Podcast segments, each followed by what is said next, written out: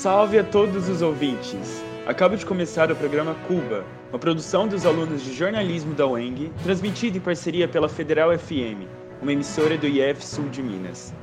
Meu nome é Lucas Ferri e, junto com Agner Silveira, nós traremos o programa de hoje a Semana da Comunicação da UENG, a SECOM, que terá como tema Comunicação e Resistência, e é sobre isso que a gente vai falar hoje. Acontecerá entre os dias 30 de setembro e 3 de outubro a Semana da Comunicação da UENG Unidade Passos, a SECOM, organizada pelos cursos de Jornalismo e Publicidade e Propaganda da instituição. O evento contará com palestras e minicursos ministrados por diversos profissionais da área. E o tema da SECOM deste ano é Comunicação e Resistência, um tema muito relevante, levando em consideração o momento político e social que estamos vivendo. E para sabermos mais sobre o evento e discutirmos o ofício de ser comunicador nos dias de hoje, entrevistamos o coordenador do curso de jornalismo da UENG Passos, Jean Carlo. Ele é jornalista, mestre em História Social e na nossa conversa ele explicou para gente o que é a SECOM e sua importância para a comunidade acadêmica. A SECOM, que neste ano de 2019 chega à sua décima edição, é a Semana Universitária Integrada dos cursos de Jornalismo e Comunicação Social, Publicidade e Propaganda. Ela nasceu com os próprios cursos em 2005. Depois, entre 2011 e 2014, ela deixou de ser realizada porque, naquele momento, a direção da FESP, que era a fundação que nos mantinha, avaliou que o ideal seria agrupar as semanas universitárias de todos os cursos em um único evento. Durante esse curto período, os nossos cursos criaram diálogos, que era um evento ocorrido em uma noite no qual pesquisadores de áreas diferentes das humanidades discutiam sobre uma temática previamente estabelecida. Em 2015, ou seja, pós-estadualização, a SECOM foi retomada. As palestras e minicursos ocorrerão nos períodos da tarde e noite no Bloco 6 da UENG e serão abertos para todos os públicos. O coordenador ainda ressalta a importância do evento para a formação profissional dos estudantes de comunicação. É um evento importante à medida que propicia aos estudantes a oportunidade de ter contato com profissionais de comunicação, mas também pesquisadores de outras áreas. É um espaço de aprendizado dinâmico e que tenta contemplar lacunas na matriz curricular dos cursos, além, claro, de ser uma semana de socialização e de troca de ideias. Algo simples, mas nem sempre possível ao longo do semestre letivo. Como todos nós sabemos, os profissionais de comunicação têm vivido muitas dificuldades em relação ao atual governo, que tem sido muito repressor e omisso aos meios de comunicação, além de toda e qualquer fonte de informação que não seja vinculada à pessoa do próprio presidente Jair Bolsonaro. Em relação a isso, Giancarlo comenta. As dificuldades são inúmeras, desde as mais óbvias, como a censura e a autocensura, até as mais sofisticadas e sutis, portanto perigosas, como a propagação de um discurso no qual a imprensa e os jornalistas são representados como opositores perversos, antipatrióticos, movidos por interesses pessoais de poder e, portanto, fabricadores de mentiras. Isso é perigoso. É a própria distopia ficcional. O que temos visto é uma tentativa, e infelizmente com sucesso até o momento, de não apenas desacreditar a imprensa, mas de silenciar o livre pensamento e o debate público, para os quais a liberdade de noticiar é fundamental. Além disso, o coordenador justifica a escolha do tema e das pautas que serão tratadas nessa SECOM e salienta a importância do posicionamento dos estudantes nessa luta contra a repressão. O tema desta SECOM, Comunicação e Resistência, foi justamente pensado como uma resposta, ou melhor, um posicionamento nosso dos cursos da área de comunicação da UENG, Unidade Passos, à política e ao pensamento antidemocrático que se estabeleceu com a posse do presidente Jair Bolsonaro, mas que também tem se difundido por outras instâncias governamentais, ou seja, governos de estado e municípios. Os cursos de jornalismo e PP aqui em Passos são tradicionalmente, e inclusive reconhecidos na comunidade acadêmica, como combativos e politizados. Quando a sociedade sobe o tom e nos ameaça, é mais do que natural que a gente reforce a nossa presença. Isso ocorre agora, mas também foi feito em 2018, quando o tema da semana foi comunicação e política. O então presidente Jair Bolsonaro nega por diversas vezes a credibilidade do trabalho da imprensa. O que fez com que o mesmo seguisse por um caminho utópico para pessoas públicas como ele, o de fazer a sua própria assessoria de imprensa. Fato este que tem causado muitas polêmicas na mídia e também nas relações políticas com os demais países. Bolsonaro não nega apenas a relevância de uma assessoria de comunicação. Ele nega a própria racionalidade. O seu governo, aliás, é um sinal de que falhamos como sociedade civil. As declarações realizadas por ele e os seus ministros são a prova do estado de mediocridade em que estamos mergulhados. E o mais assustador, a prova de que há muitas, mas muitas pessoas que são tão medíocres quanto eles, à medida que ou relativ relativizam o que eles falam ou concordam com o discurso de ódio adotado por este governo. Agora, em relação à imagem internacional do Brasil, é, bom, temos visto algumas, algumas ranhuras sérias, como no caso dos incêndios na Amazônia, os ataques à primeira-dama francesa e à família da Michelle Bachelet. Mas, sinceramente, não acho que isso seja relevante ou suficientemente é, significativo para marginalizar o Brasil. Isso porque a política externa é mise-en-scène. E após a vitória do Trump nos Estados Unidos, isso tudo virou um mega espetáculo brega. O importante é ser visto, ter os holofotes mundiais voltados para si. É isso que o Trump faz e é isso que o governo Bolsonaro tem tentado fazer. Giancarlo ainda comenta esperançoso de um futuro próspero para a comunicação e aos jornalistas que estão por vir. Mais do que profissionais, e falo como professor porque é isso que sou, espero que os estudantes de jornalismo sejam, depois de formados, sujeitos críticos e autônomos, que sejam conscientes dos riscos e da importância que o jornalismo desempenha em uma sociedade, sobretudo em momentos de retrocesso e perdas de direitos, como agora. E no próximo bloco, a antropóloga e professora do curso de jornalismo da UENG, Rosângela Ferreira de Carvalho, conversa conosco sobre os desafios do jornalismo no cenário político atual. Fique ligado! Cuba News volta já!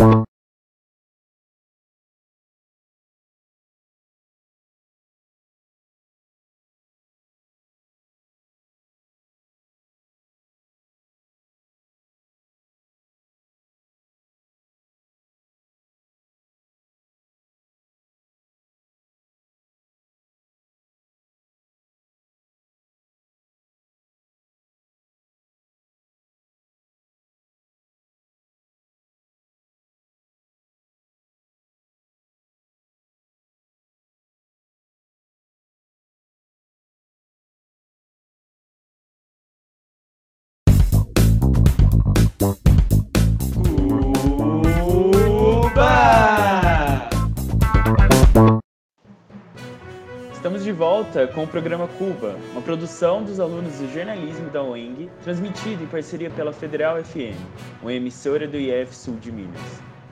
E neste bloco, iremos falar sobre os impactos da política atual para a sociedade e, em especial, para os jornalistas. Por onde anda a assessoria de comunicação do presidente Jair Bolsonaro? E para falar sobre o tema, entrevistamos a jornalista e doutora em antropologia pela PUC de São Paulo, Rosângela Ferreira de Carvalho. Logo de início, ela já nos fala sobre a comunicação utilizada como forte ferramenta na estratégia do governo Bolsonaro. É, existe uma forma de autoritarismo, sim, é, no presidente, tem, se demonstrado bastante autoritário é, em relação intransigente, em relação a vários assuntos e também aos meios de comunicação, aos grandes meios de comunicação do Brasil, né, e fora do país, principalmente também. Então, uma intransigência. É, e em contrapartida, ele utiliza do Twitter, que é assim a, a existe um autoritarismo é, e uma intransigência com relação aos meios de comunicação na esfera pública. Em compensação, o Twitter, que está mais numa, numa questão informal e mais no espaço privado, é, ele dá uma grande dimensão. Isso não é ingênuo, é uma estratégia e é uma estratégia para causar ruído e que, é, e que na realidade, é a, gran, a informação importante mesmo do que acontece e quais as medidas que são tomadas nesse governo governo e que são importantes é, para a população brasileira são dissipadas nessa questão do Twitter, né? E a grande mídia surfa muito bem nisso e dá um espaço enorme para esses ruídos é, fazendo o jogo. Não acho que a mídia é ingênua e não acho que o Jair Bolsonaro é ingênuo. Ele segue uma estratégia de governo e a mídia dá um espaço também com seus interesses. Então, acho que não existe ingenuidade, mas acho que nós estamos sendo muito mal informados sobre essa questão do governo, de, todo, de tudo que acontece do governo ou não acontece no governo Jair Bolsonaro, né? E em termos de relações diplomáticas, qual o impacto disso nas relações diplomáticas com os demais países? Não, não é, não é bom, né? Porque quando você, em termos, não na questão do Twitter, mas na questão de bloquear informação para mídia no Brasil, né? Para de comunicação, a comunicação no Brasil, impedir isso, né? E, e ter pouca informação do que acontece no governo, e tanto para mídia internacional, então isso não é bom para o Brasil, né? Não é é, é, mas as relações, em termos de impactos concretos e de relações diplomáticas, as relações diplomáticas, quando são é, econômicas e políticas também, elas têm os seus acordos e são muito mais pragmáticas. E mesmo alguns governos, como o governo também da França, que cai nessa de algumas discussões, que é de cunho privado, que não tem nenhuma importância em termos é, de país, né, ou de países, é, isso também porque também existe um jogo político do próprio governo francês, também em termos de eleição é, no seu país, que também é importante dar esses espaços e também surfar nessa onda e fazer o seu populismo.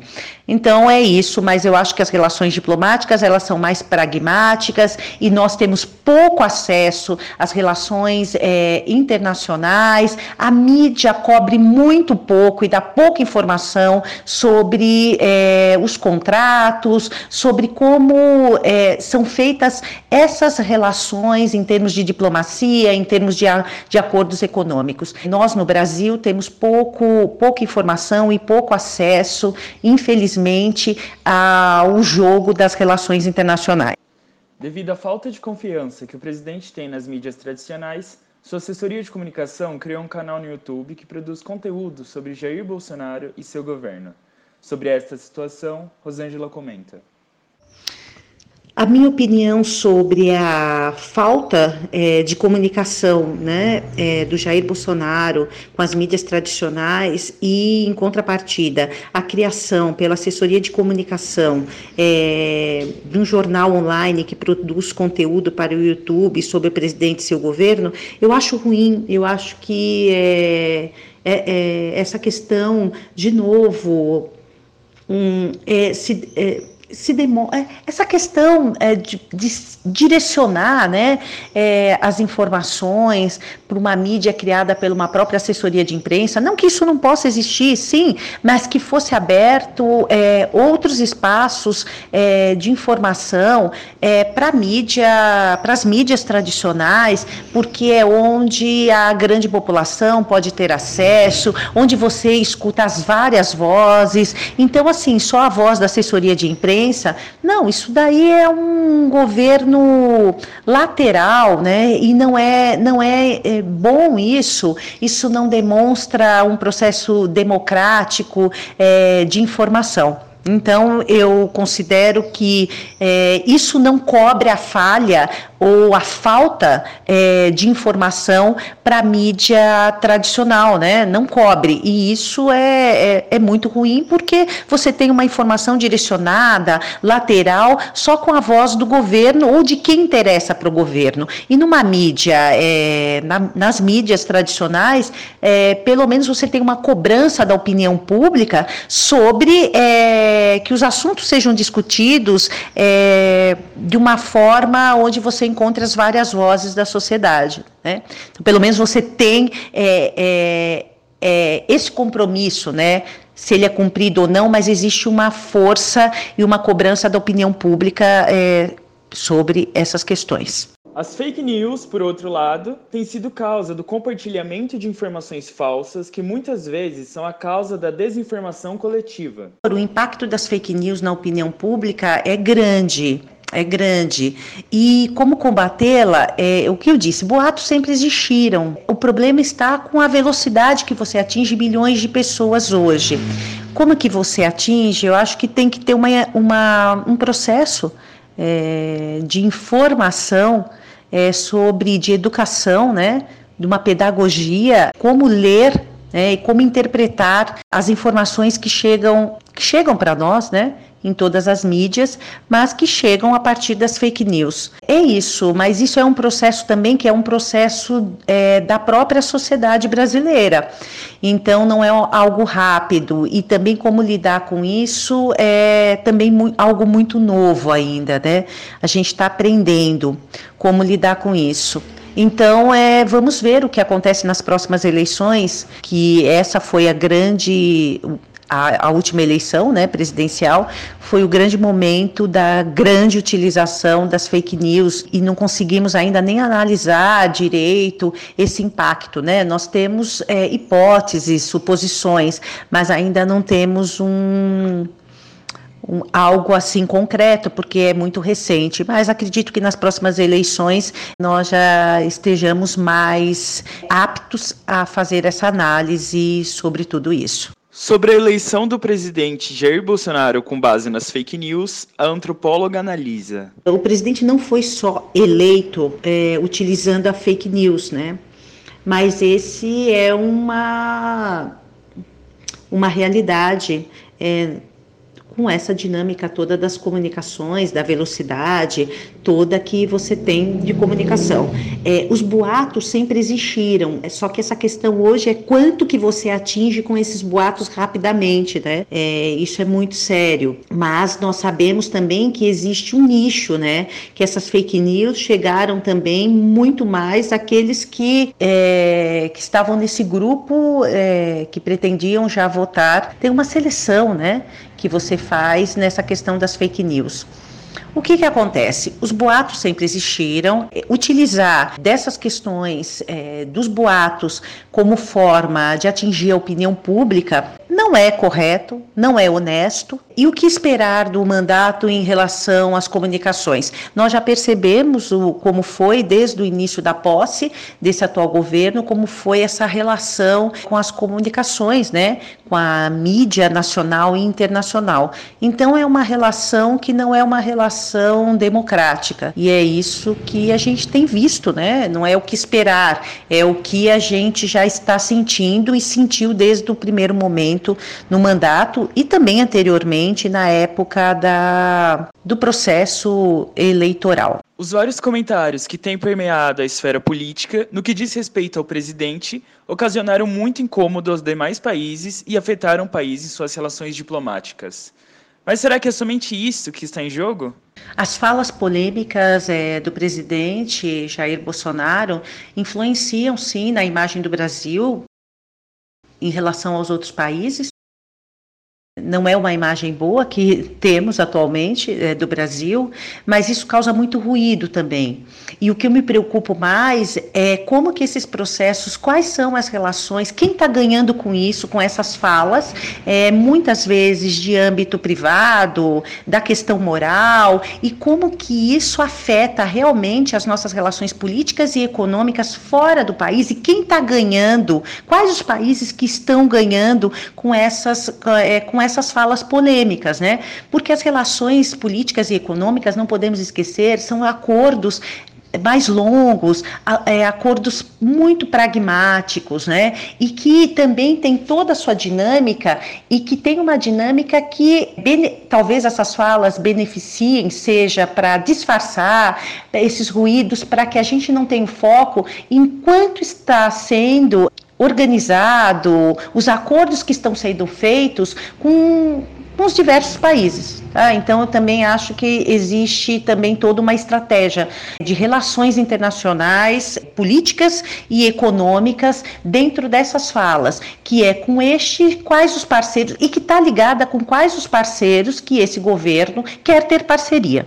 Diante de toda esta situação lamentável que a comunicação se encontra no país, qual seria então o papel do jornalismo em colaborar com o desenvolvimento social?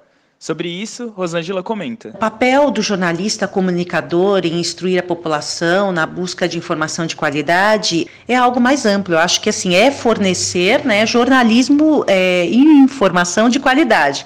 É, esse é o papel é, do jornalista.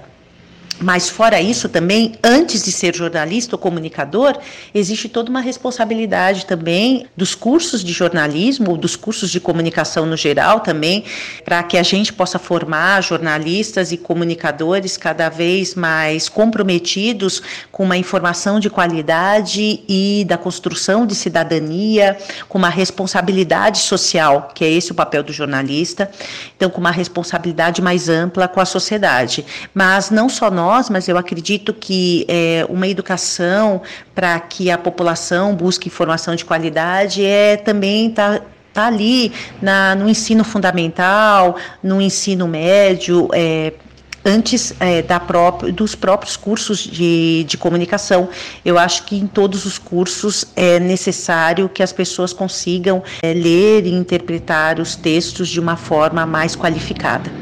Aos jornalistas, Rosângela aconselha seus amigos de profissão a agir diante da repressão de seu trabalho. Em primeiro lugar, o jornalista, é, quando se vê diante de algum fato em que ele seja cerceado na sua liberdade de expressão, o mais interessante é que isso seja denunciado, né? publicamente. Mas nós sabemos em todos os mecanismos das relações de modos de produção, e, e trabalho né, dessas relações nem sempre é possível é, denunciar essa falta de liberdade de expressão. E a perda de credibilidade de seu trabalho na política atual é tem relação realmente com a política atual, com uma política que procura descredibilizar né, o trabalho do jornalista em prol de uma dinâmica de cercear a liberdade de expressão. Então isso está ligado, né? Isso tem uma relação muito forte. É, esses dois mecanismos é, mecanismos de falta de liberdade, né? Então, a falta de liberdade de expressão e você justifica essa falta de liberdade descredibilizando o trabalho do jornalista. E seguimos fortes e lutando sempre por uma comunicação onde possamos nos expressar de forma livre e digna, fazendo um trabalho com credibilidade e ética. Muito obrigado por ter nos acompanhado no programa de hoje. Foi um prazer estar em sua companhia. Fique em seguida com mais uma ótima programação para você. Até mais. O programa Cuba, uma produção dos alunos de jornalismo da UENG, transmitido em parceria pela Federal FM, uma emissora do IF Sul de Minas. Produção: Bárbara Carvalho. Reportagem: João Vitor Soares. Locução: Lucas Ferri e Wagner Silveira. Pesquisa: Cláudia Dias e edição: Lucas Ferri.